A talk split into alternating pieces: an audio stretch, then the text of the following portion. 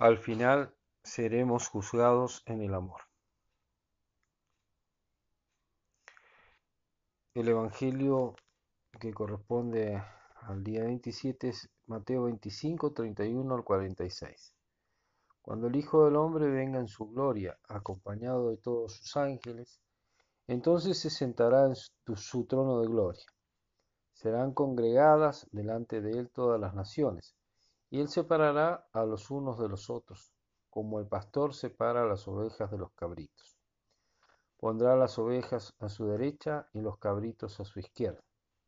Entonces dirá el rey a los de su derecha, Venid benditos de mi Padre, recibid la herencia del reino preparada para vosotros desde la creación del mundo.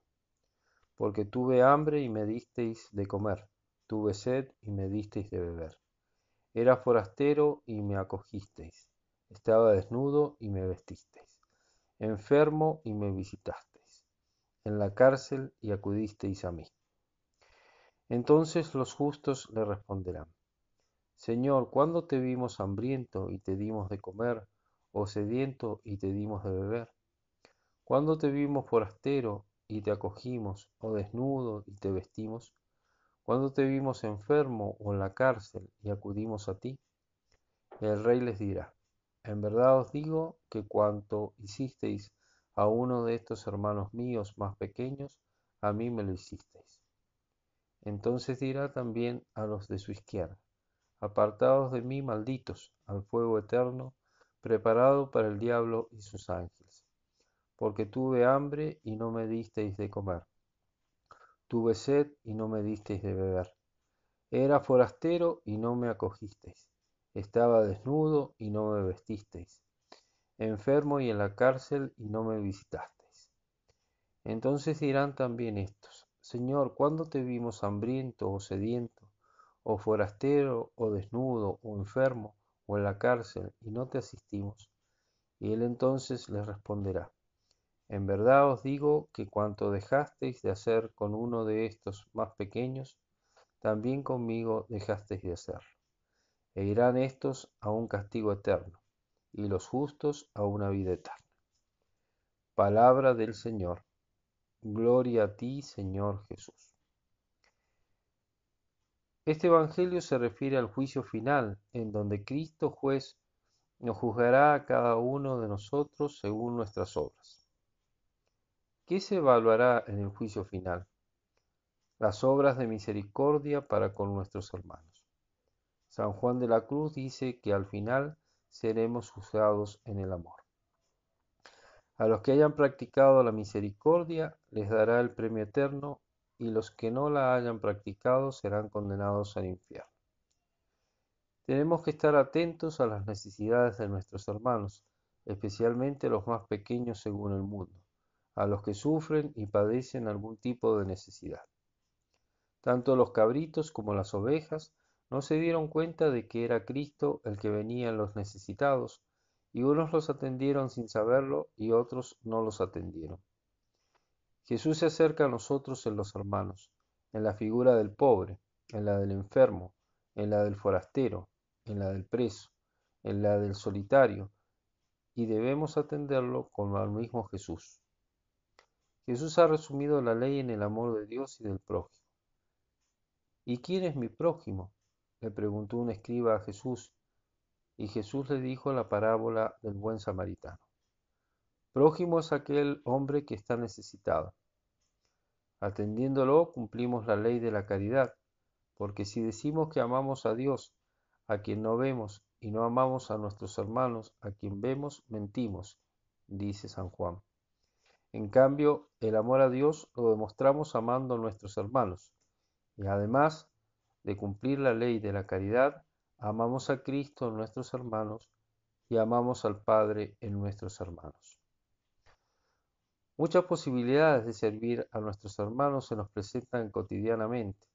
Tenemos que estar atentos para no dejar pasar ninguna oportunidad para servirlos.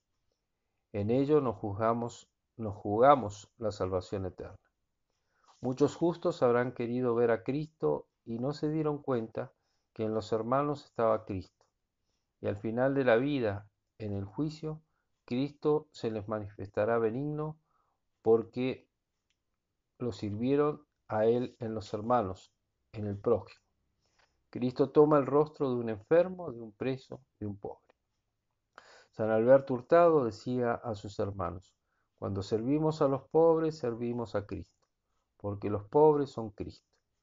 Qué magnitud enorme toman las acciones hechas a nuestro prójimo viendo en él a Cristo. Se nos hace más fácil servirlos. Los servimos mejor por tan gran dignidad a la cual servimos. Pasamos por alto sus malos tratos y somos felices en servirlos. Crecemos en humildad sin sentirnos humillados. Cualquier servicio que hagamos debemos hacerlo como si se lo hiciéramos a Cristo. Esa motivación hace cambiar totalmente nuestra obra.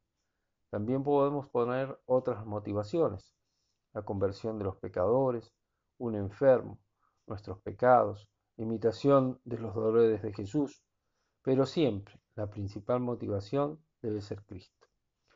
Los que fueron puestos a la izquierda no se preocuparon durante su vida de servir al prójimo, sino únicamente de vivir para ellos mismos. Vivieron con egoísmo. Y el egoísmo nos hace preferirnos a nosotros antes que a Dios y nos ciega para ver en el prójimo a Cristo. Y no hace falta ir a un hospital, ni a un cotolengo, ni a una cárcel, para encontrar a quien ayudar. Muchas veces hay a nuestro lado enfermos, solitarios, presos espirituales, pobres y necesitados de toda clase. Es clave en nuestra vida pensar en nuestros hermanos, estar dispuestos siempre al servicio, ser generosos para con el prójimo. Por el contrario, el ensimismado, el que piensa únicamente en sí mismo, en el juicio será dejado solo en la tierra de los que se han quedado solos, donde habrá fuego y rechinar de dientes, en el lugar de los malditos.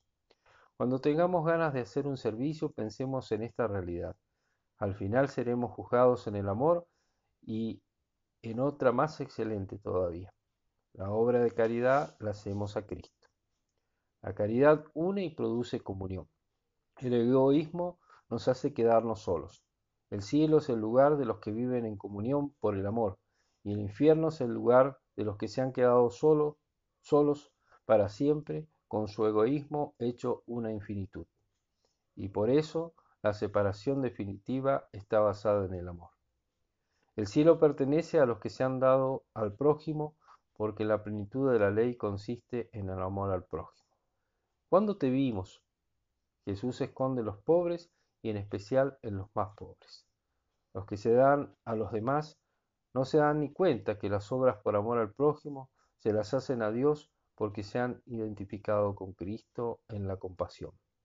En cambio, los egoístas no se dan cuenta que en el prójimo está Cristo porque viven solo para sí mismos.